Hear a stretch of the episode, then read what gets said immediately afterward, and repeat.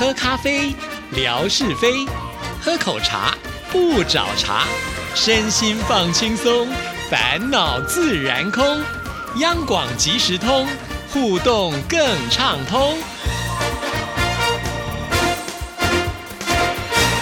亲爱的听众朋友，大家好，欢迎收听今天的央广即时通，我是谭志毅。在今天的节目里呢，要来回复听众朋友的信件了。首先呢，我们要来看的就是吴珍爷爷的来信。那今天念的这封信件呢，吴珍爷爷呃，他写信的心得呢，应该就是听志毅所主持的另外一个节目《新唱台湾颂》啊。这个节目呢，是志毅和戴胜峰老师呢共同来合作的。戴老师他是中正大学犯罪防治系的教授啊，他从大学学的时候就开始钻研心理，一直到这个博士啊，所以呢，他其实希望能够透过呃这个心理方面的专长来剖析这一些音乐对我们的影响。其实每次和戴老师一起做节目的时候，我自己呢也都觉得收获很多啊。因为以前我们听歌可能纯粹只是听这首歌曲好不好听，这首歌词是不是有写进我们的心里。但是为什么可以写进我们的心里呢？其实这其中都有道理的啊。所以呢，呃，在这个节目当中。中每一集，我们都要花很多的心思做主题的设计、音乐的搜集啊。那也希望能够呢，呈现出一个好的不同角度的音乐节目呢，给大家。那很开心啊，就是我们的吴真爷爷很喜欢啊，而且都听得相当的认真啊。吴真爷爷呢，他是透过收音机来收听的。所以有的时候呢是会有干扰，虽然呢听得很辛苦啊，但是呢每一次听完之后有心得感想，也都愿意写信来给志毅。在这里呢真的是很感谢吴珍爷爷啊，每一封手写信都花您不少的时间，还要特地到邮局去寄信，所以每一次收到这样的信件的时候，我都觉得特别的珍惜。那吴珍爷爷的这封信件应该是在二月底的时候寄出的，就是可能当时听节目的一个心得感想。那志毅收到的时候呢？是接近三月底了，所以要花一点时间。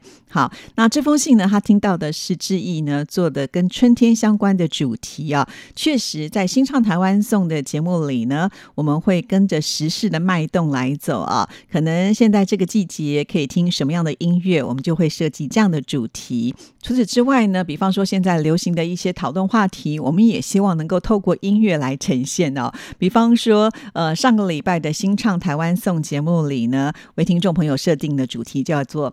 暗黑的人性陷阱，哈，那这是为什么会有这样的内容呢？主要的原因啊，就是韩剧啊，呃，就是宋慧乔所主演的《暗黑的荣耀》，我不知道听众朋友有没有看过啊？其实，在去年底的时候，它就已经播出了第一季，那大家都觉得很好看呢，所以呢，就是在敲完等待第二季啊。那第二季呢，也很快就已经呃播出了嘛。那看完之后呢，也是引起了很多的讨论。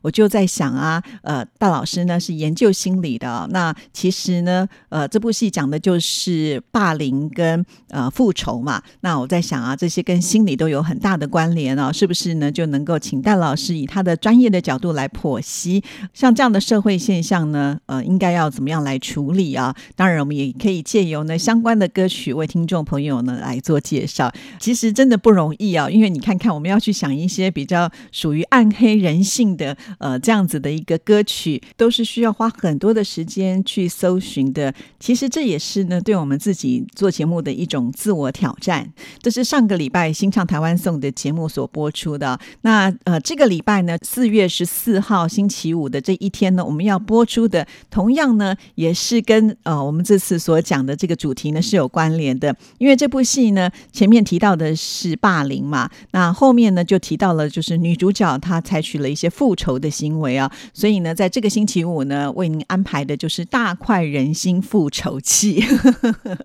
对，有哪些歌曲跟复仇有关系？不容易想得到吧？但是真的有哦，所以听众朋友您就知道了。其实每一次呢，我们在想这些主题的时候，都是非常的用心啊。也希望呢，大家呃多给我们一些机会，有来听听这个新唱台湾颂的节目啊。不过呢，在这边还是要跟大家说声抱歉，因为新唱台湾颂里面会播很多的歌曲啊，那歌曲都有版权所以我就没有办法把它制作成节目视频放在微博的这个平台上喽。因此，还是要请听众朋友呃，透过我们电台的官网上来收听啊。好，那吴珍爷爷在听这集的时候，我们讲的主题是春天嘛啊，所以呢，一开场的时候我们就播了一首一九五零年代的歌曲啊，呃，这首歌曲呢就是《春风吻上我的脸》哦，这首歌呢真的是有历史的哈，对，没错。其实每一次我们在设计新唱台湾颂这个节目的时候，都希望能够把我们这个音乐的这个播出的时间轴拉的比较广一些啊。就不会呢，一定要锁定到现在的流行音乐，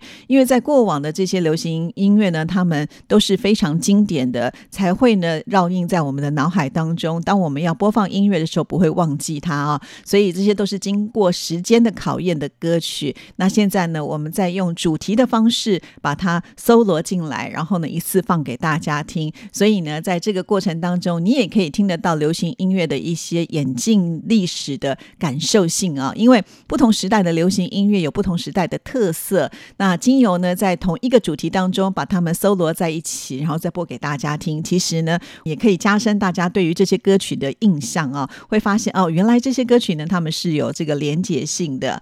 那在这边呢，呃，吴珍爷也有说啊，在台湾因为呢纬度的关系啊，所以呢感觉春天是来的比较早一些。呃，因为呢，呃，当时他在写这封信的时候，在北方还是很冷的。确实，南北的差异是非。非常的大啊！那不管怎么样，当然了，我们现在感受到的什么样的感觉，就是很自然的在节目当中会呈现给所有的听众朋友了。就算我们先跑，也希望能够把这种春天温暖的气息呢带给大家啊！所以吴珍爷爷的这封信呢，其实是要鼓励我们，而且呢，他把这个听节目的内容呢写得非常非常的仔细啊。听到了哪些歌曲，甚至呢，戴老师还讲到他在日本留学的时候，呃，就是呃，感受到这个春天。来临啊，就是那个雪融化的时候，那个流水声呢，让他印象非常的深刻。吴珍爷爷呢，也把它写下来了，真的听得非常的仔细哦。再一次的感谢吴珍爷爷。除了呃吴珍爷爷之外呢，乐祥其实也很喜欢新创台湾颂的节目啊，所以他在写信来的时候呢，也会提到有关于新创台湾颂这节目当中的这个内容啊。那我们来看的这封信件呢，是在三月三十一号他所写来的，他听到了这一。的新唱台湾颂节目有很多是关于占卜跟运势的歌曲，特别喜欢王菲的《流年》，旋律优美，王菲的歌声仿佛是天籁之音，王菲的唱功也是超级棒的。还有江蕙的《寡杯》啊，杯也就是直交的意思啊，也是非常的好听。在台湾的占卜文化真的是很丰富多彩，全台湾的庙宇特别的多，在中国大陆很难看到直交，在这方面呢，两岸的文文化之间的差异是比较大的。那江蕙的歌声是很温暖，使人听了之后心情会很平静。无印良品的成名歌曲《掌心》也是令人难以忘怀的。除了华人世界之外呢，西方的国家是否也会看手相来判断运势呢？欧美的国家都是透过水晶球来预测未来的运势吗？占卜的世界真的是很奇妙啊！是啊，我觉得人就是非常的有趣味啊，因为不能够预知未来，可是偏偏又很想知道未来，因此呢，就会呃希望透过占卜的方式呢，给自己呃指引一些方向啊。其实，在台湾呢，这个算命的呃方式呢，真的是林林总总啊。还记得文哥之前也在我们节目当中也跟大家介绍过啊，就是志毅呢初一十五的时候都会去的庙宇，就是台北市香火鼎盛的行天宫。虽然我们都讲它香火鼎盛啊。不过呢，在几年前，就是因为呢环保的问题啊，所以这个行天宫呢，他们就呃建议大家直接用手拜拜就可以了，不用再点香啊。所以他们为这个环保呢尽上了心意。确实啦，我相信啊，只要心诚则灵啊，透过你诚心的祈祷，我相信神明都会知道的啦啊。那文哥说最特别的部分呢，就是在这个庙的门口呢，就有一个地下道啊。这个地下道呢，里面有很多的摊位，这些摊位通通都是算命的摊。摊位啊。那我自己呢是没有在这边算过命啊，不过有很多的观光客会来到这边算命，因此呢，这边有很多的算命师呢是会呃不同国家语言的哦。我觉得他们真的是蛮厉害，而且呢，这个算命的方式有好多种哦。我经过的时候曾经看到过，就是有看手相的啦，或者是面相的啊，还有呢就是呃算你的八字啊、紫微啊，或者是排命盘啦。那另外呢还有啊，就是有算命摊的这个桌子上面呢会摆小小的一个鸟笼啊，这个鸟笼里面呢当然会有小鸟啊，原来呢是来呃这个抽卦的啊，就是。卜这个鸟卦，这个也很特别哈。好，那这一些呢，多半都是由算命师呃，他来帮你解说哈。你可以去问事，然后再来解说。那刚刚讲的这些呃算命呢，其实基本上呢还是需要费用的啊。那每一家可能定的费用不同，或者是有些人他会随喜哈，所以不一定啊。但是如果你不想花钱的话呢，就可以到庙里面去卜卜哈。在台湾呢，道教的庙宇都会准备卜啊。你就是如果呢想要跟神明沟通的话，你就可以呢去啊把它拿来使用啊，那而且还可以搭配就是抽签了，因为呢在庙宇呢也都会有签师啊，有这个抽签筒，那你可以呢运用这个签师呢再搭配这个卜杯哈，确定你抽的签是不是正确的啊。那当然了，在庙宇里面呢也会有这个专门的解签的人来帮你解说哈，因为毕竟呢这个签师呢通常呢都比较文言文一点哈，大家不一定能够了解呃。这个神明到底要跟你表达的是什么？所以呢，解签的人呢就非常的重要了啊。至于西方的这一些算命的方式呢，我上网去查了一下，还真的也蛮多的啊。我们平常比较容易看得到的，大概就是呢，像呃这个塔罗牌啦。另外呢，我们也曾经在电影上看过，就是人家用那个水晶球啊来预测未来啊等等之类的啊。可见呢，在这个西方的世界当中呢，也有很多人是希望能够透过这些玄学呢。来了解未来啊。其实就我个人的一个观察哈，就是在我周边的一些朋友们，如果他们喜欢算命的话，基本上他也不会觉得说算命师说出来的就是百分之百的正确啊。甚至呢，我还有一个很爱算命的朋友啊，那他跟我说呢，他通常只听好的部分，如果不好的部分呢，他就会走出去就忘记了。我说那这样子你为什么要去算命呢？他说呃，因为呢好的部分可以让我们增加信心，那不好的部分呢，如果一直记在心里面的话，反而会有挂碍啊，做什么事情就不能够顺畅了。这样的说法呢，其实也蛮符合，就是戴胜峰老师在我们节目当中呢也有提到的，这就是人性啊。在早期没有呃心理咨商的时候呢，其实算命师就扮演了一个心理抚慰的一个非常重要的角色哈。所以大家可能去找算命师的时候，心里面都有一些定见了啦啊。只不过呢，你想找一个呃专业的人来帮你背书，也说不定哈。好，所以每一个人去算命的这个目的呢是不太一样的，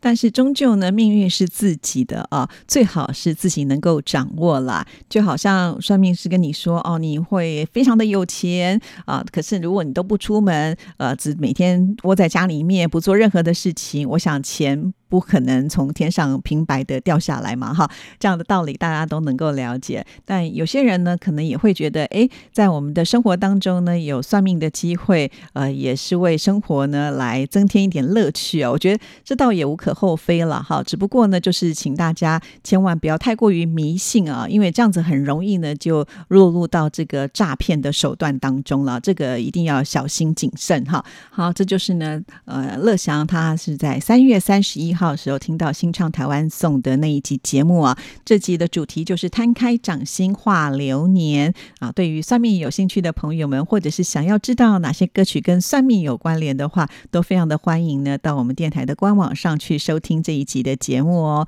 好，那乐祥呢，在这封信其实还写到了很多的内容啊。今天时间的关系，应该是回不完了。那我把这个重点先讲出来哈，因为他有提到呢，就是在这个礼拜看到了泥娃娃，也就是郭彦兴大哥在。埃及开罗拍摄的风景照片，金字塔和狮身人面像都很雄伟壮观。埃及是世界四大文明古国之一，有好多闻名世界的名胜古迹啊。